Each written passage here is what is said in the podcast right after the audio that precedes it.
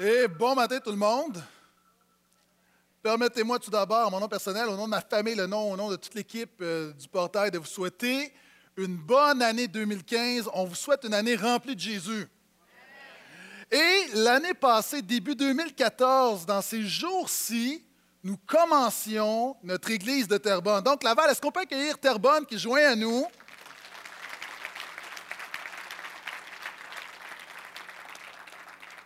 Début d'année, après les excès du temps des fêtes, alors que c'est le temps où on fait le, le bilan de la dernière année, où on prend des résolutions pour la nouvelle année, au portail, on veut vous offrir une cure de désintoxication spirituelle.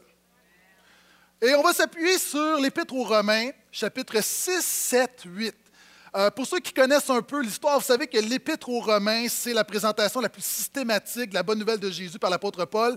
Et euh, même dans la littérature séculière, c'est un des livres les plus influents de notre civilisation. Et dans ce livre-là, alors qu'au chapitre 1 à 5, l'apôtre parle de la justification qu'on a en Jésus, c'est-à-dire que chaque homme est pécheur et sous la condamnation de Dieu, et Dieu a envoyé son Fils mourir à la croix, et par ta foi dans lui, qui a eu une vie parfaite, sans péché, sa mort, non seulement te réconcilier avec Dieu, mais ta mort, quand tu mets ta foi dans l'œuvre de Jésus, tu es déclaré juste. Donc, de naissance, tu étais pécheur. Maintenant, quelle joie de savoir que quand Dieu te regarde, il voit quelqu'un de juste, et c'est ce qu'on appelle la justification. Maintenant, l'apôtre Paul parle ensuite, au chapitre 6, 7, 8, de ce qu'on appelle la sanctification. Maintenant, souvent, on entend sanctification et immédiatement, on se met sur la défensive. C'est quoi la sainteté? Hein, quelqu'un a dit, les saints, on ne les retrouve pas dans les églises, on les fait dans les églises. C'est quoi la sainteté? La sainteté, c'est la justification, c'est l'œuvre instantanée de Dieu qui te pardonne, qui te déclare juste en Jésus. La sanctification, c'est l'œuvre progressive par laquelle Dieu te libère de plus en plus du péché. Quels sont ceux qui croient que plus que tu marches avec Jésus, plus que tu devrais être purifié du péché? Donc, la sanctification, c'est l'œuvre de Dieu et ça dure toute une vie. Et c'est le processus par lequel Dieu te libère du péché et fait en sorte que tu ressembles de plus en plus comme Jésus. Dans ta vie actuelle, trop de chrétiens voient la bonne nouvelle de Jésus comme étant le pardon de nos péchés, ne réalisant pas que Jésus n'est pas mort à la croix pour te pardonner de tes péchés seulement. Il est mort pour te libérer du péché. Et c'est ce que l'apôtre Paul enseigne et c'est un peu comme quand tu vas dans un commerce, vous savez, tu vois une caissière ou un caissier, et c'est écrit en formation. Maintenant, cette personne-là a été embauchée, elle est habillée, elle est intégrée, elle a un rôle à jouer, mais elle est en formation. Maintenant, c'est la même chose. Lorsque tu deviens chrétien, il y a un ménage que Dieu veut faire dans ta vie, mais dès l'instant où tu mets ta foi en Jésus, tu es revêtu de la justice de Christ, tu es intégré dans la famille de Christ, mais Dieu commence une œuvre de formation spirituelle dans ta vie. Et pour plusieurs d'entre nous, Dieu a commencé cette œuvre-là, mais régulièrement, nous devons avoir des périodes de désintoxication parce que le péché revient. Si tu es d'accord avec moi, dis Amen. Et on va regarder ensemble différentes choses. L'apôtre Paul enseigne comment être désintoxiqué du péché, c'est ce qu'on va voir ce matin. Désintoxiqué de l'esclavage, désintoxiqué de la loi, de la défaite de la chair et du désespoir. Donc, on commence, si tu as une Bible, ouvre avec moi Romains 6, le verset 1 à 14 l'apôtre Paul va parler de comment nous sommes désintoxiqués du péché en Jésus. Et pendant que tu tournes, permets-moi de faire quelques annonces. Euh, la semaine prochaine, nous commençons nos petits groupes. Donc, on parle de résolution, on parle de désintoxication spirituelle, on parle de suivre Jésus. Une des belles disciplines spirituelles, une des choses qui apporte beaucoup de fruits dans ta vie, c'est les petits groupes, c'est les relations. Donc, euh, c'est quoi les petits groupes? À toutes les semaines, des gens se réunissent dans les maisons, ça dure environ une heure. Euh, autour de la parole, le message du dimanche, on en discute et les gens prient les uns pour les autres. C'est un temps vraiment où on s'encourage, on s'édifie. Euh, tu peux t'inscrire à partir de ce matin. Tu peux le faire tout au long de la semaine, mais ça commence la semaine prochaine. Donc, s'il vous plaît, euh, peut-être prier là-dessus. Hein, je ne veux pas te convaincre, je te demande juste prie là-dessus. Seigneur, est-ce que tu voudrais que pour la prochaine année, est-ce que c'est dans ton plan, ta volonté, que je me joigne à un petit groupe? Et je le dis avec beaucoup d'assurance, je suis sûr que Dieu va te parler. Parce qu'on s'est arrangé déjà ensemble. OK? Romains 6, verset 1 à 14. Deuxième annonce. Euh, nous allons également, non seulement nous avons, on a une thématique de désintoxication spirituelle, mais on a cru bon de faire une journée sociale de désintoxication physique où on va avoir le matin une séance de Zumba et en après-midi une séance de CrossFit. Donc, vous pouvez choisir, c'est libre, ça va avoir lieu le 24 janvier, vous pouvez vous inscrire ce matin et ça coûte 10 Vous choisissez le Zumba. Si vous voulez faire le Zumba et le CrossFit, c'est correct, ça vous coûte 20 et vous allez être épuisé, mais ça va, allez-y. Euh, donc, le matin, le Zumba, en après-midi, le CrossFit. Je veux juste mentionner qu'il y a des hommes, vous avez le droit de faire du Zumba. On ne va pas vous juger.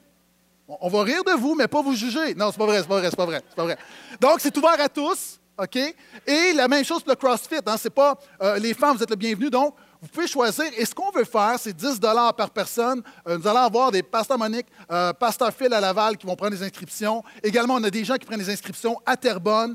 Et euh, ce que vous faites, vous choisissez. Et ce qu'on veut faire, c'est que tous les profits, on va le donner. On va être vraiment, on va être intentionnel, on va être focus. On va le donner à une maison de désintoxication à Laval. Et à Terrebonne, donc, de notre région, pour vraiment les encourager, parce qu'on croit qu'au-delà de, ce qu'on fait, c'est spirituel, mais ça a des implications aussi physiques et sociales. C'est toujours avec moi, dis Amen. OK, cela étant dit, on va y aller verset par verset ce matin. Plusieurs choses intéressantes que l'apôtre Paul nous enseigne. Et premièrement, il nous enseigne comment être désintoxiqué du péché, le verset 1 à 2. Que, dirons-nous donc? Donc, je vous rappelle a déjà il a expliqué que nous sommes justifiés en Jésus. Maintenant, il enchaîne dans son développement. Demeurerions-nous dans le péché pour que la grâce abonde?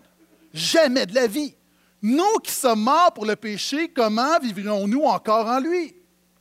Première chose, l'apôtre Paul a enseigné que nous sommes tous intoxiqués par le péché. D'ailleurs, avez-vous remarqué, c'est un peu comme la cigarette.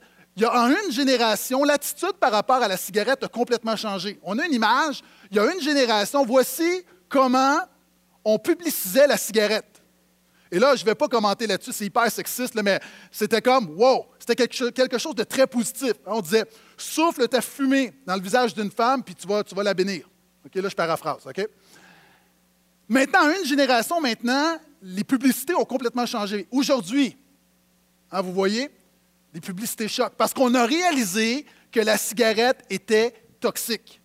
Maintenant, c'est la même chose avec le péché. Après ma barre, le péché, c'est quelque chose qui semble agréable, c'est quelque chose qui semble amusant, c'est quelque chose qui semble nous faire du bien. Et oui, à court terme, souvent de fois, le péché te fait du bien. Mais ce que tu ne réalises pas, c'est qu'à long terme, le péché est toxique et le péché te tue. Et la Bible dit, l'apôtre Paul l'a démontré justement dans l'Épître aux Romains, que nous sommes tous intoxiqués par le péché, nous sommes tous pécheurs et le salaire du péché, la conséquence de cette toxine spirituelle qu'est le péché, c'est la mort. Maintenant, l'œuvre de Jésus est une œuvre de désintoxication. Et l'apôtre Paul a résumé au chapitre précédent la bonne nouvelle de Jésus en disant, et j'aime beaucoup ce verset, 5, 20, chapitre 5, verset 20, en disant, là où le péché abonde, alors que oui, nous sommes intoxiqués par le péché, le péché prend toute la place dans nos pensées, dans nos cœurs, dans nos corps. Chaque parcelle de notre être est contaminée par le péché, est intoxiquée par le péché. Alors que le péché abonde, la grâce de Jésus surabonde. La grâce, la puissance qu'on ne mérite pas de Jésus, l'œuvre de Jésus qu'on ne mérite pas, elle surabonde.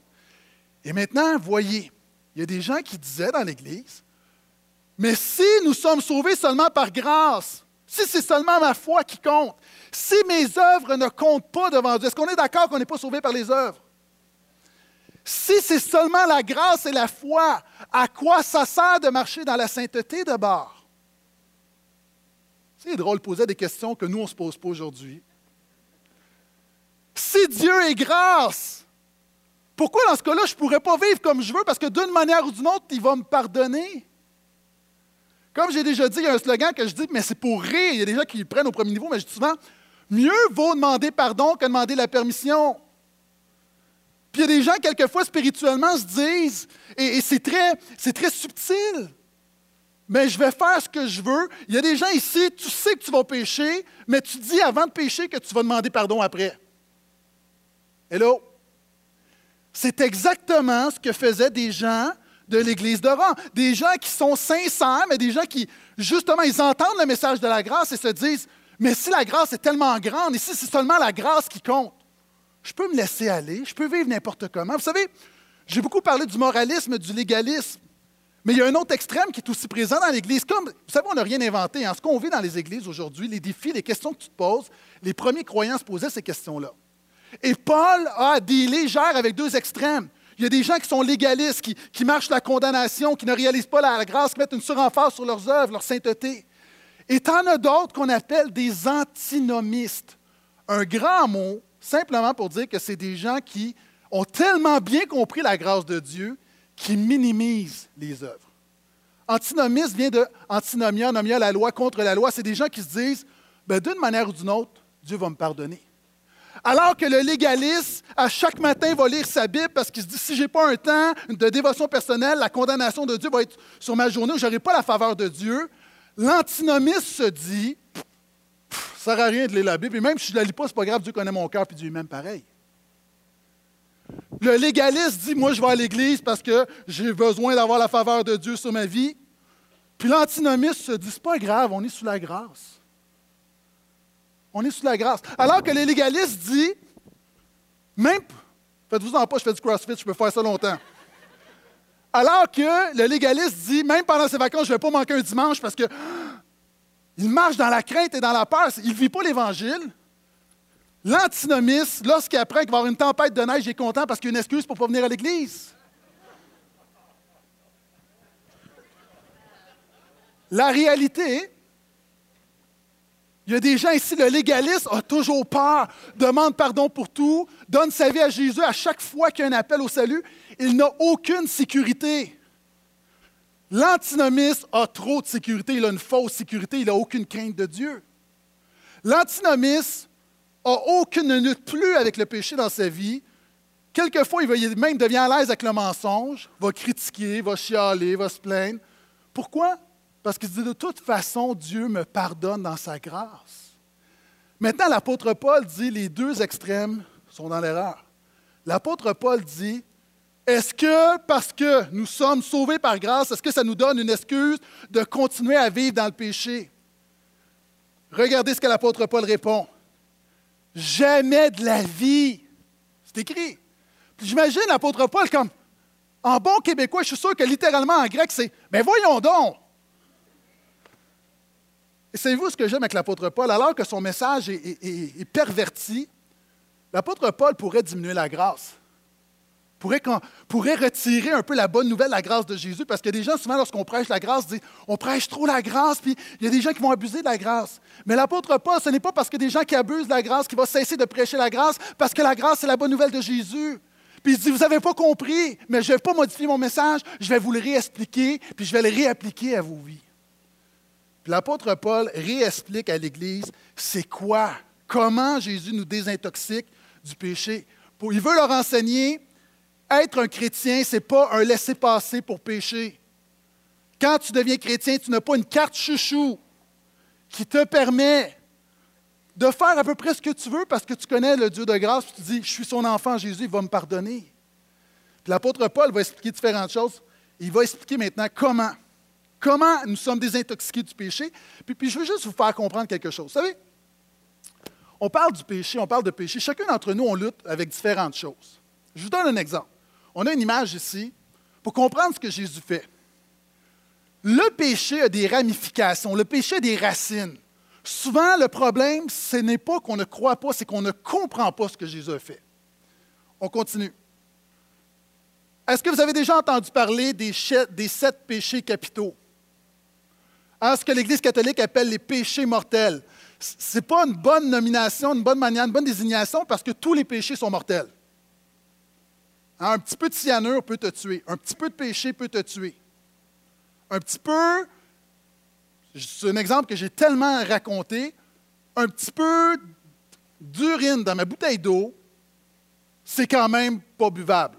Il y en a qui disent c'est pas si pire, on va faire le test, mon ami, viens me rejoindre. C'est comme un petit peu contamine tout.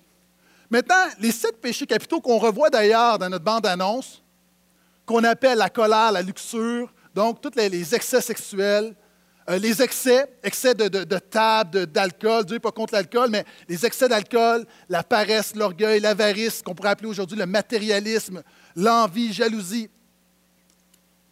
On les appelle des péchés capitaux parce qu'ils sont les péchés à la source de tous les autres péchés. Et j'ai beaucoup enseigné sur trouver le péché derrière le péché. Souvent de fois, par exemple, on peut mettre les trois autres péchés, Ça peut être n'importe quoi. Évidemment, tu as compris, je ne peux pas faire une grille complète. Ça peut être l'impatience, l'inquiétude, le mensonge. N'importe quel péché dérive des sept péchés qu'on appelle capitaux. Mais ce qu'on doit comprendre, l'apôtre Paul dit, Jésus est venu pour traiter le problème à la source. Et le problème à la source, on mettre l'autre image, il est venu enlever le péché dans ta vie. Maintenant, il y a des gens ici, ton problème, c'est que tu traites tes péchés à la pièce, ne comprenant pas l'œuvre totale de Christ dans ta vie. Et l'apôtre Paul veut réexpliquer à l'Église comment Jésus nous désintoxique du péché.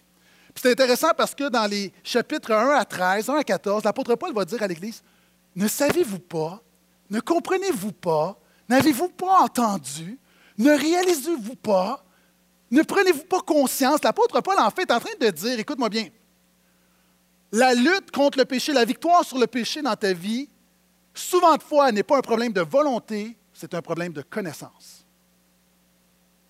Parce que tu ne saisis pas bien l'évangile de Jésus et tu es incapable de l'appliquer dans ta vie.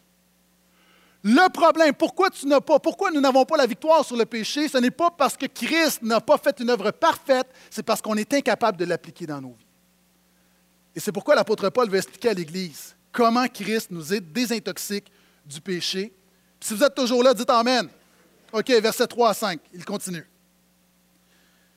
Il va donner, il, veut faire nous prendre conscience de quatre vérités de désintox spirituel. Et la première, il veut faire réaliser à l'Église, es un croyant, tu es uni à Jésus et ça, ça a des répercussions concrètes dans ton quotidien. Verset 3 à 5. Ignorez-vous que nous tous qui avons reçu le baptême en Jésus-Christ, c'est le baptême en sa mort que nous avons reçu. Par ce baptême de la mort, nous avons donc été ensevelis avec lui afin que, tout comme le Christ est ressuscité d'entre les morts, pour la gloire du Père, de même nous aussi nous marchions sous le régime nouveau de la vie. En effet, si nous avons été assimilés à lui par une mort semblable à la sienne, nous le serons aussi par une résurrection semblable. L'apôtre Paul est en train de dire, le chrétien n'est pas simplement, n'est pas seulement pardonné par Jésus. La puissance de la vie chrétienne, c'est que tu es uni à Jésus. Je vais recommencer parce que vous n'êtes pas là. Est-ce que tu réalises que par ta foi, tu es uni à Jésus? OK, il y a des gens qui voient trop, Jésus, tu le vois trop extérieur à toi. Je suis Jésus, j'aime Jésus, je prie Jésus, je loue Jésus. Mais tu ne réalises pas que l'Esprit de Jésus habite en toi, le Saint-Esprit habite en toi. Et de la même manière, quand tu incorpores de l'eau à de la farine, ça donne une pâte. Assez par la suite de retirer l'eau de la farine. Tu ne peux pas parce que c'est une nouvelle réalité. Quand tu mets ta vie en Jésus, il y a une nouvelle réalité qui prend place en toi. Tu n'es plus simplement un mortel pécheur, tu es transformé, tu es uni à Christ. Il y a une identification avec Jésus. Et l'apôtre Paul dit, ne savez-vous pas que par votre baptême, puis en passant parenthèse, pour l'apôtre Paul, c'est inconcevable que quelqu'un ait mis sa foi en Jésus et ne se fasse pas baptiser? Pour lui, c'est comme, dans, l'Église moderne, c'est deux choses différentes, deux étapes. Pour l'apôtre Paul, c'est comme cette pièce. C'est deux réalités d'une même chose. Ta foi intérieure, ta démonstration extérieure. Pour l'apôtre Paul, quelqu'un, un chrétien non baptisé, puis évidemment, il y a un délai, mais quelqu'un qui a mis sa foi en Jésus, qui ne se fait pas baptiser, ça ne marche pas. Pourquoi? Parce que la vie chrétienne, c'est fondamentalement t'identifier avec Jésus. Et le symbole du baptême, de la mort et de la vie, c'est tellement puissant pour l'apôtre Paul qu'encore une fois, tu passes à côté de quelque chose parce que l'apôtre Paul dit, voyez-vous, il prend pour acquis que tous les croyants ont passé par les eaux du baptême, puis il dit, voyez-vous, quand vous vous êtes fait baptiser, c'est une identification à la mort et à la vie de Jésus. En passant, vous allez avoir un baptême d'eau à Laval le 25 janvier et un à Terrebonne. Le premier, le premier baptême d'eau à Terrebonne, le 1er février, le propriétaire du cinéma Gouzeau a permis qu'on ait une cuve à Terrebonne. Euh, il y a un nouveau concept également pour nos baptêmes. C'est tellement important qu'on s'est dit, on doit vraiment prendre que notre réunion soit exclusivement consacrée au baptême d'eau. Donc, ça va prendre place à la fin du mois. Si tu n'es pas baptisé, je veux vraiment t'encourager. En tant que pasteur, je t'encourage, euh, s'il te plaît, prends Jésus au sérieux et passe à la prochaine étape, ou du moins cette deuxième facette de la vie chrétienne. Tu as besoin d'entrer là-dedans, c'est vraiment important. Je reviens. L'apôtre Paul dit que c'est premièrement une identification avec la mort de Jésus. Le problème de beaucoup de chrétiens, c'est qu'on voit Jésus comme la mort de Jésus et sa résurrection comme étant un événement historique. Mais ce n'est pas seulement un événement historique, c'est un événement historique qui change ta vie. Écoute-moi bien, l'apôtre Paul dit, Christ est mort pour tous. Mais ce n'est pas tous qui considèrent qu'ils sont morts avec Christ. Je sais que c'est un peu profond, mais reste avec moi parce que ça peut changer ta vie. La réalité, vous savez, à l'école, je parlais de ça avec quelqu'un pendant le temps des fêtes. Quels sont ceux à l'école? Tu allais à l'école et tu aimais les cours d'histoire. Ce n'est pas la majorité. Pourquoi? Parce que pour beaucoup d'entre nous, l'histoire, c'est loin et ça n'a aucun impact dans nos vies. Mais si je m'assoyais avec chaque personne qui a levé la main, on réaliserait pourquoi ces gens aiment l'histoire, parce qu'ils comprennent que le passé détermine le présent. Maintenant, le problème, souvent de fois avec Jésus, on sait que Jésus est mort et ressuscité, mais on ne réalise pas que spirituellement, quand tu mets ta foi en lui, par sa mort, nous sommes morts avec lui. Il y a quelque chose qui a pris place. Alors qu'il est mort pour le péché, il y a quelque chose qui a changé en nous. L'apôtre Paul dit, nous sommes unis avec Christ. Non seulement nous sommes unis dans sa mort, nous sommes unis dans sa vie. Il y a quelque chose qui s'est passé, il y a une puissance de vie en dedans de toi qui fait en sorte que tu ne peux pas vivre comme avant Jésus. Tu t'identifies à Jésus, c'est comme, il y a des gens pour toi, Jésus, tu viens à l'église, Jésus c'est lointain, alors que l'apôtre Paul dit, ça devrait être dans tes tripes, Jésus. C'est un peu hier, j'écoutais le hockey.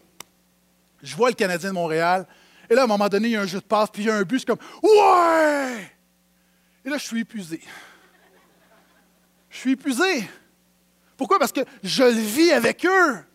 Je me fais frapper avec eux. Je déjoue avec eux. Je m'identifie à eux. Et leur victoire est ma victoire.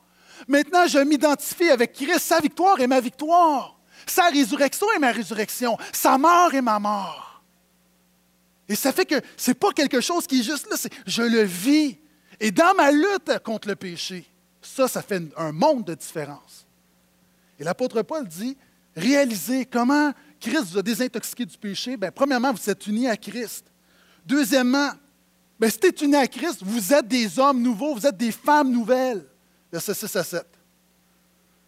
Nous savons qu'en nous, l'homme ancien a été crucifié avec lui pour que le corps du péché soit réduit à rien et que nous ne soyons plus esclaves du péché. Car celui qui est mort est justifié, il est quitte du péché. Est-ce que des gens disent Amen, c'est des gens, tu t'es unis à Jésus ce matin? Ça, ça amène trois implications dans ta vie. c'est ça, l'apôtre Paul a un langage tellement profond que quelquefois, ça semble hermétique, mais quand on s'arrête, on se rend compte que c'est tellement puissant. La première chose qui change dans ta vie, c'est que tu deviens une personne nouvelle. Dans ma vie, j'ai eu le tome 1. Dans l'histoire de ma vie, je regarde, si tu lisais l'histoire de ma vie, le tome 1, Gaétan Brassard, né le 7 octobre 1975, à Montréal, ta. Et là, tu vas lire des histoires. Tu vas lire l'histoire de ma vie. Et quelquefois, cette histoire n'est vraiment pas passionnante. Et souvent de fois, cette histoire peut être gênante. Il y a des chapitres qui sont gênants de ma vie. Et à la fin de ce tome de ma vie, ce que tu vas lire, Gaétan Brassard est un pécheur, il est mort dans ses péchés, la colère de Dieu demeure sur lui. Ça, c'est l'homme ancien. La bonne nouvelle de Jésus, c'est qu'il donne un tome 2. En 93, il a mis sa foi en Jésus.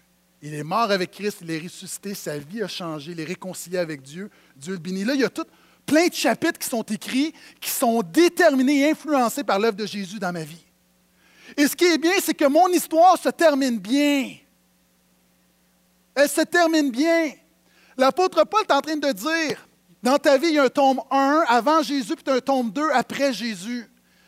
Tu ne peux pas retourner au tome 1. Tu ne peux pas vivre comme au tome 1 parce que tu es au tome 2. L'histoire est tellement plus belle, l'histoire est tellement plus glorieuse, plus puissante au tome 2. Pourquoi retourner au tome 1? Et l'apôtre Paul dit, l'homme ancien, ta vie sans Jésus, c'est fini. Arrête de penser comme tu pensais avant Jésus. Arrête de te comporter comme tu te comportais avant Jésus. Arrête de parler comme tu parlais avant Jésus. Ta vie a changé. Il y a quelque chose de nouveau qui a pris place dans ta vie. Tout à coup, c'est comme, oh, OK. Le péché, ce n'est plus juste quelque chose que je ne fais pas. Tu rends compte qu'il y a juste un nouveau régime, une nouvelle réalité qui a pris place dans ta vie, avec de nouvelles bénédictions, avec de nouveaux projets, avec une nouvelle espérance, avec une vie nouvelle qui prend place en Christ. Et ça, c'est la première chose. Puis la deuxième chose, il va dire, quand justement tu mets ta foi spirituellement, c'est ce qui se passe. Il y a un avant, il y a un après. Il parle afin que ce corps du péché soit réduit à rien. Ce qu'il veut dire, c'est que ta nature pécheresse a été désactivée. Wow! Ta nature pécheresse a été désactivée. Hein, c'est un peu comme les robots. à un moment donné, Je sais que c'est la plus mauvaise interprétation de robot que vous avez vue de votre vie. Je me donne pour l'Évangile. La réalité, ta chair a été désactivée. Avant, écoute-moi bien, avant, tu commettais le péché par impulsion. Maintenant, si tu es un chrétien, tu commets le péché par décision. Pourquoi? Parce que le Saint-Esprit est en toi et quand tu pêches, tu décides de marcher selon la chair et non selon l'Esprit. Mais la bonne nouvelle, c'est que la chair a été dépouillée, ta chair, tout ce qui était en toi, là, qui faisait en sorte que tu étais rebelle contre Dieu, que tu voulais vivre pour toi, c'est encore présent, mais la chair a été désactivée, la chair a été brisée, et maintenant, dans toi, il y a comme, elle est encore là, elle est présente, mais la puissance de la chair a été brisée. Ça fait que lorsque, si tu luttes, et pas si je sais que chacun d'entre nous, on lutte avec des choses, au lieu de dire, je vais tomber, je ne suis pas capable, je ne suis pas capable, tu réalises, je puis tout par celui qui me fortifie parce que j'ai quelque chose de plus puissant en moi. Avant, tu étais abandonné à toi-même, à ta chair. Maintenant, il y a quelque chose, Dieu a désactivé ta chair. Est-ce que tu comprends que là, tout à justement dans ton quotidien, quand tu luttes avec des choses, quand tu luttes avec l'inquiétude, quand il y a des liens qui reviennent, tu réalises que ces choses-là ne sont pas plus fortes que l'œuvre de Christ dans ta vie. L'apôtre Paul, c'est ce qu'il est en train de dire. Puis ça amène, troisièmement, afin que nous ne soyons plus esclaves du péché. Tu es passé à un nouveau maître maintenant. Tu n'es plus esclave du péché. Écoutez bien, un homme commet un meurtre. Il est condamné à 25 ans de prison. Après 25 ans de prison, est-ce que la justice peut encore quelque chose contre lui? Cet homme-là est libéré, il est justifié, il a payé sa dette. Le système judiciaire n'a plus de pouvoir sur lui, n'a plus d'influence sur lui. C'est fini, il a payé sa dette. En Jésus, quand tu es mort pour le péché, ce que ça veut dire, ça ne veut pas dire que tu n'es pas insensible. Ça veut juste dire que le péché, le pouvoir du péché a été brisé. Le péché n'a plus de pouvoir sur toi. Tu n'es plus esclave du péché. Et si tu es esclave de quelque chose ce matin, tu n'as pas à être esclave. La bonne nouvelle de Jésus, c'est que tu as été libéré. Et tu choisis de demeurer dans cet esclavage-là? Est-ce que je dis que c'est facile? Non, je vais revenir. Ce que je dis, c'est que la bonne nouvelle de Jésus, ce n'est pas juste je te pardonne, OK, je te pardonne, je te pardonne, je te pardonne, je te pardonne. Jésus veut dire je te libère. Et c'est ce que l'apôtre Paul veut expliquer. Puis il dit je reprends la phrase. Il dit, verset 7, car celui qui est mort, pourquoi tu es mort avec Christ, et justifié par l'œuvre de Jésus, il est quitte du péché. Tu es. Moi, avec mon fils, on, est toujours en compétition. Il est toujours en train de se tirailler, toujours. Et, ça allait bien quand il était plus jeune. Là, il n'est pas là, mais il commence à être fort. Là, des fois, c'est. Là, il y en a qui vont me trouver indigne, mais. Vous savez, c'est quoi une bine? Une petite bine. Une bine. Avant, ça allait bien parce que j'étais toujours le plus fort. Okay, ça, des gens, si vous le croisez, je vous interdis de lui répéter ça? Mais là, à un moment donné, c'est comme, oh, il, me pogne, mais ah! Et là, je dis, OK, on est quitte. OK, je, t'en ai donné une, tu m'en as donné, on est quitte. Maintenant, la réalité, par l'œuvre de Jésus, là, tu es quitte avec le péché, tu ne dois plus rien au péché. Puis quand tu continues de payer au péché, quand tu donnes de ton temps, ton argent, ton corps au péché, tu le fais parce que tu veux, tu n'es plus obligé, tu n'as plus rien à voir avec le péché, tu as été pardonné, libéré, affranchi. C'est ce que l'apôtre Paul dit, tu es désintoxiqué, retourne pas là, tu es un homme nouveau. Il continue, il dit, nous sommes vivants pour Dieu. Nous sommes vivants, regardez le verset 8 à 11. Comment Christ nous a désintoxiqués du péché? Premièrement, nous sommes unis à Jésus. Deuxième vérité, nous sommes des hommes nouveaux. Mais qu'est-ce que ça donne? Troisième implication, nous sommes vivants pour Dieu. C'est pourquoi on ne vit pas dans le péché? Parce qu'on vit pour Dieu. Regardez verset 8 à 11. Or, si nous sommes morts avec le Christ, nous croyons que nous vivrons aussi avec lui. Sachant que le Christ ressuscité d'entre les morts ne meurt plus, la mort n'exerce plus sur lui sa maîtrise. Maîtrise, c'est un mot vraiment important. S'il est mort, en effet, c'est pour le péché qu'il est mort une fois pour toutes. Et s'il vit, il vit pour Dieu. Là, tu vois, ça parle de Jésus, une belle vérité théologique. Non, non, pratique. Verset 11. Ainsi vous-même. OK, regarde quelqu'un à côté de toi, le pointe là. OK? il, il est en train de te parler. Merci de ne pas collaborer ce matin. Je suis sûr qu'à Terrebonne, euh, merci Terrebonne. Ainsi vous-même, donc il, nous parle, l'apôtre Paul est en train de nous parler. Estimez-vous mort pour le péché et vivant pour Dieu en Jésus-Christ? La clé, là, estimez-vous mort au péché? Puis le mot mort au péché revient, puis les théologiens ont débattu à savoir qu'est-ce que ça voulait dire mort au péché. Puis le problème, savez-vous, quand je dis on ne comprend pas l'Évangile, on pense que mort au péché, c'est un peu comme quand tu vois un chat sur le bord de la rue, tu lui donnes un petit coup de pied puis il ne bouge pas. OK, il est insensé, bien mort. C'est pas ça que la Bible dit. Parce que moi, je vais vous confesser quelque chose, je ne suis pas insensible au péché. Le péché a encore un. Euh, il me fatigue quelquefois.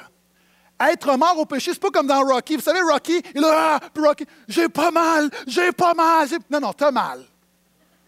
OK, t'as mal. C'est pas nier l'attrait du péché. Être mort au péché, c'est réaliser que Christ est plus fort que le péché dans ta vie, qu'il a brisé la puissance du péché. Il a brisé la puissance. Donc, s'estimer mort au péché, c'est que la prochaine fois que tu as une tentation dans ta vie, tu réalises que tu n'es pas obligé de tomber dans le panneau, tu réalises que celui qui est en toi est plus fort que celui qui est dans le monde, tu réalises qu'il y a une puissance plus forte en toi que dans le péché. Tu réalises qu'il y a une puissance de bénédiction plus forte que la puissance de la tentation. Tu réalises, c'est pour ça qu'on est triomphant en Christ. Et ça, c'est seulement Jésus qui peut te le donner. La thérapie ne va pas te le donner. La formation ne va pas te le donner. Des diplômes ne te le donnera pas. L'expérience ne te le donnera pas. La seule chose qui te donne la victoire sur le péché, c'est l'œuvre de Jésus en toi. Et c'est ce qu'il dit. Nous sommes vivants pour Dieu. Ce que tu dois faire, c'est appliquer l'Évangile dans ta vie. C'est comme, vous avez souvent entendu cette histoire, tu as un héritage. Tu dois réclamer ton héritage. Tu peux avoir un million dans ton compte bancaire, mais si tu ne vas jamais puiser dans le million, ça ne change rien, tu vis comme un pauvre. Puis il y a des gens ici, tu vis comme un esclave parce que tu ne vas pas puiser dans ton héritage de liberté que Christ a acquis à la croix du Calvaire. Et l'apôtre Paul est en train de dire Hey, je ne vous demande pas de le ressentir. Je vous demande juste de réaliser ce que Jésus a fait pour vous et de l'appliquer dans vos vies. Appliquez, applique l'Évangile dans ta vie estimez-vous mort au péché? Et comment? Comment appliquer l'Évangile dans ma vie? Regardez, non seulement il ne faut pas que tu t'estimes mort au péché, tu dois t'estimer vivant pour Dieu. Tu as besoin de réaliser que maintenant, tu es un homme nouveau, une femme nouvelle, a quelque chose qui a pris place et tu dois commencer à réaliser, au lieu de toujours te définir en fonction du péché et de tes chutes, de réaliser que ta vie, ce n'est pas nécessairement juste de mourir au péché, mais c'est de vivre pour Dieu, de vivre à la gloire de Jésus. C'est quoi ça? Vous voyez, l'apôtre Paul est en train de bâtir. Et regardez les derniers versets de notre texte ce matin. C'est quoi être vivant pour Dieu? Que le péché ne règne donc. Le don est important. À la fin de toute son, son ébauche, que le péché ne règne donc pas dans votre corps mortel. N'obéissez pas à ses désirs. Ne mettez aucune partie de votre corps à la disposition du péché comme une arme pour l'injustice, mais mettez-vous vous-même au service de Dieu comme des vivants revenus d'entre les morts, et mettez votre corps tout entier au service de Dieu comme une arme pour la justice. Le péché, en effet, n'exercera pas sur vous sa maîtrise, car vous n'êtes pas sous la loi, mais sous la grâce.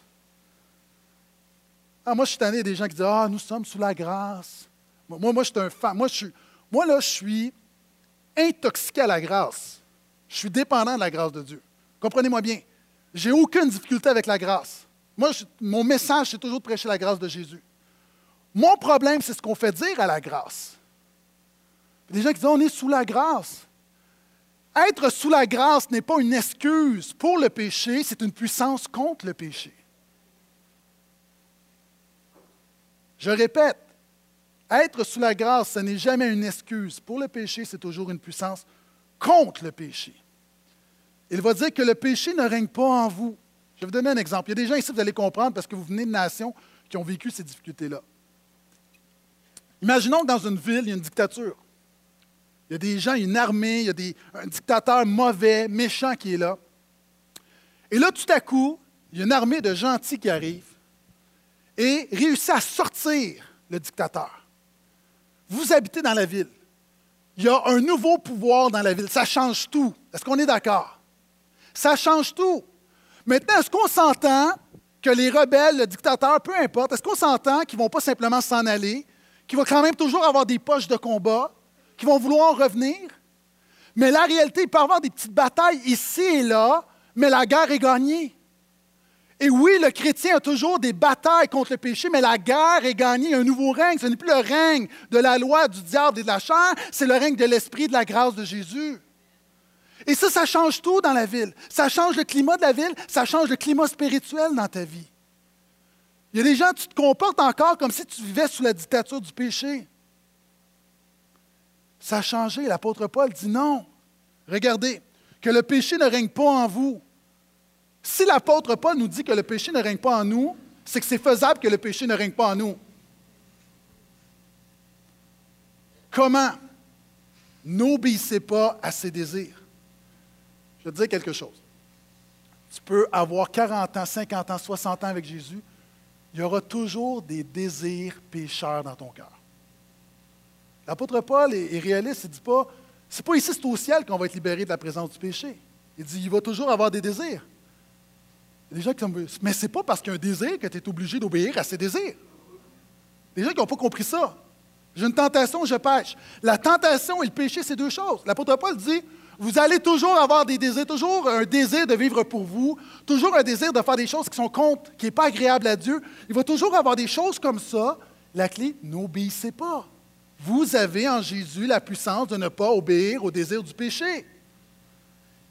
Mettez et ne mettez rien dans votre vie comme disposition au péché, comme une arme pour l'injustice. C'est un peu comme quand tu continues, quand tu progresses dans tes péchés, quand tu refuses de donner tes péchés à Jésus. Ce que tu fais, imaginons la même ville. Tu as été libéré, maintenant tu as un nouveau gouvernement, une démocratie, c'est sain. Mais toi, ce que tu fais quand tu pêches, là, tu continues de financer les rebelles. Puis il y a des gens, littéralement, dans ton argent, les endroits où tu mets ton argent, tu finances le royaume des ténèbres. Ton temps, tu donnes ton temps aux rebelles. Tu donnes ton temps au royaume des ténèbres contre le royaume de Dieu. Le péché est financer l'ennemi, aider l'ennemi. L'apôtre Paul emploie l'image en disant Ne mettez pas votre corps, rien dans vos vies, tes ambitions, tes talents. Il y a des gens ici, tu as des super talents que Dieu t'a donné, mais tu ne les mets pas à la gloire de Dieu. Puis il dit non, mettez-vous plutôt au service de Dieu. Pourquoi? Il y a beaucoup de gens qui ont compris que lorsque tu viens à Jésus, il y a des choses que tu dois cesser de faire. Mais tu n'as pas compris que la nature a horreur du vide. La vie chrétienne, ce n'est pas ne fais pas, ne fais pas, ne fais pas, ne fais pas. La vie chrétienne, c'est vie pour Dieu. Il y a des gens, tu n'as pas trouvé encore. Tu as cessé de faire certaines choses, comme quelque chose, mais tu n'as pas réalisé que ta vie, que ton argent, que ton temps, que tes talents, que tout ton corps devait servir à la gloire de Jésus. Il dit, mettez-vous au service de Dieu. Le péché, puis la dernière ligne, et je termine avec ça ce matin. Verset 14. Le péché, en effet, n'exercera pas sur vous sa maîtrise. Est-ce que l'apôtre Paul nous dit que le chrétien ne pêche pas? Non. En résumé, l'apôtre Paul dit le chrétien va pécher, oui. Mais le chrétien ne tolère pas son péché. Le chrétien ne progresse pas dans son péché. Le chrétien progresse dans la sainteté. Le chrétien chute, mais le chrétien, sous la grâce, se relève, demande pardon et lutte avec le péché. Et en fait, c'est une déclaration de guerre et je veux commencer cette année. La plus belle chose que tu pourrais faire, c'est déclarer la guerre à tes péchés. Parce que des gens, tu es trop conciliant avec tes péchés. Tu es trop conciliant avec ton intoxication spirituelle. Tu es trop conciliant avec le diable, littéralement avec les ténèbres. Tu es trop conciliant. Et l'apôtre Paul dit non, le chrétien va pécher, évidemment. Il y, a une lutte, mais le chrétien refuse de céder. Le chrétien réalise que ce que Jésus a fait pour lui, il réalise que nous sommes morts pour le péché, nous sommes vivants pour Christ, on ne peut pas vivre comme avant. Le chrétien réalise Le tome 1, Been there, done that. Been there, done that. J'en ai eu assez de cette vie-là. Pourquoi retourner en arrière quand Jésus dans ton histoire?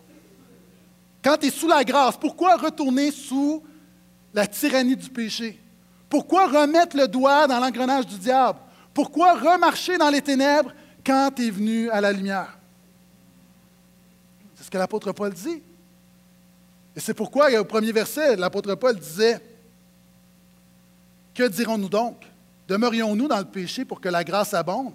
Jamais de la vie. Nous qui sommes morts pour le péché, comment vivrions-nous encore pour lui?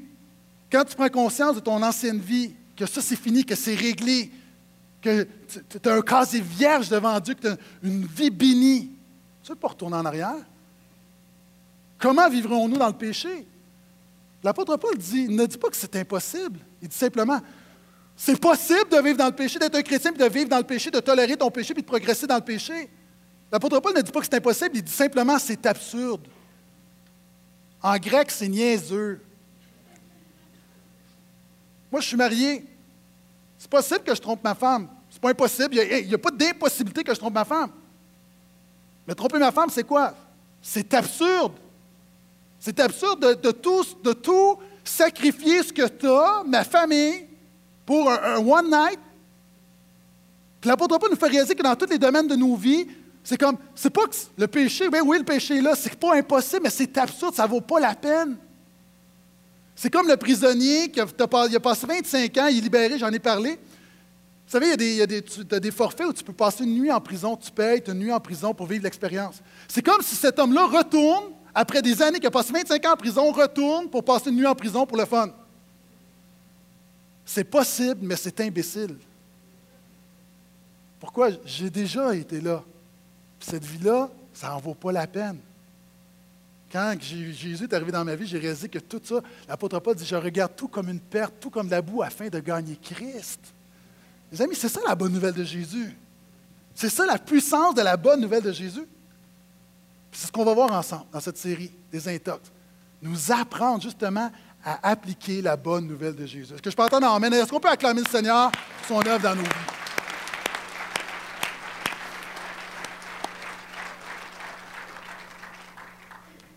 Alors que Terrebonne continue de son côté, merci d'avoir été là, Terrebonne, ce matin.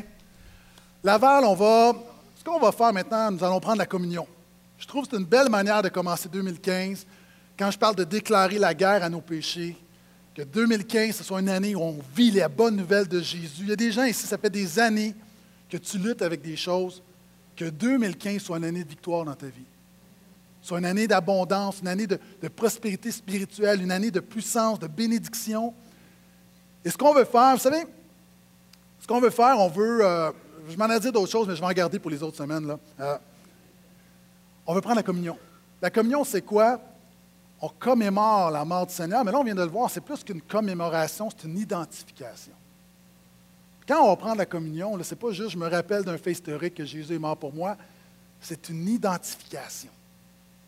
Seigneur, je prie que tu me montres dans ta grâce comment triompher Comment m'accaparer, m'approprier cette victoire que tu m'as déjà acquise à la croix du Calvaire?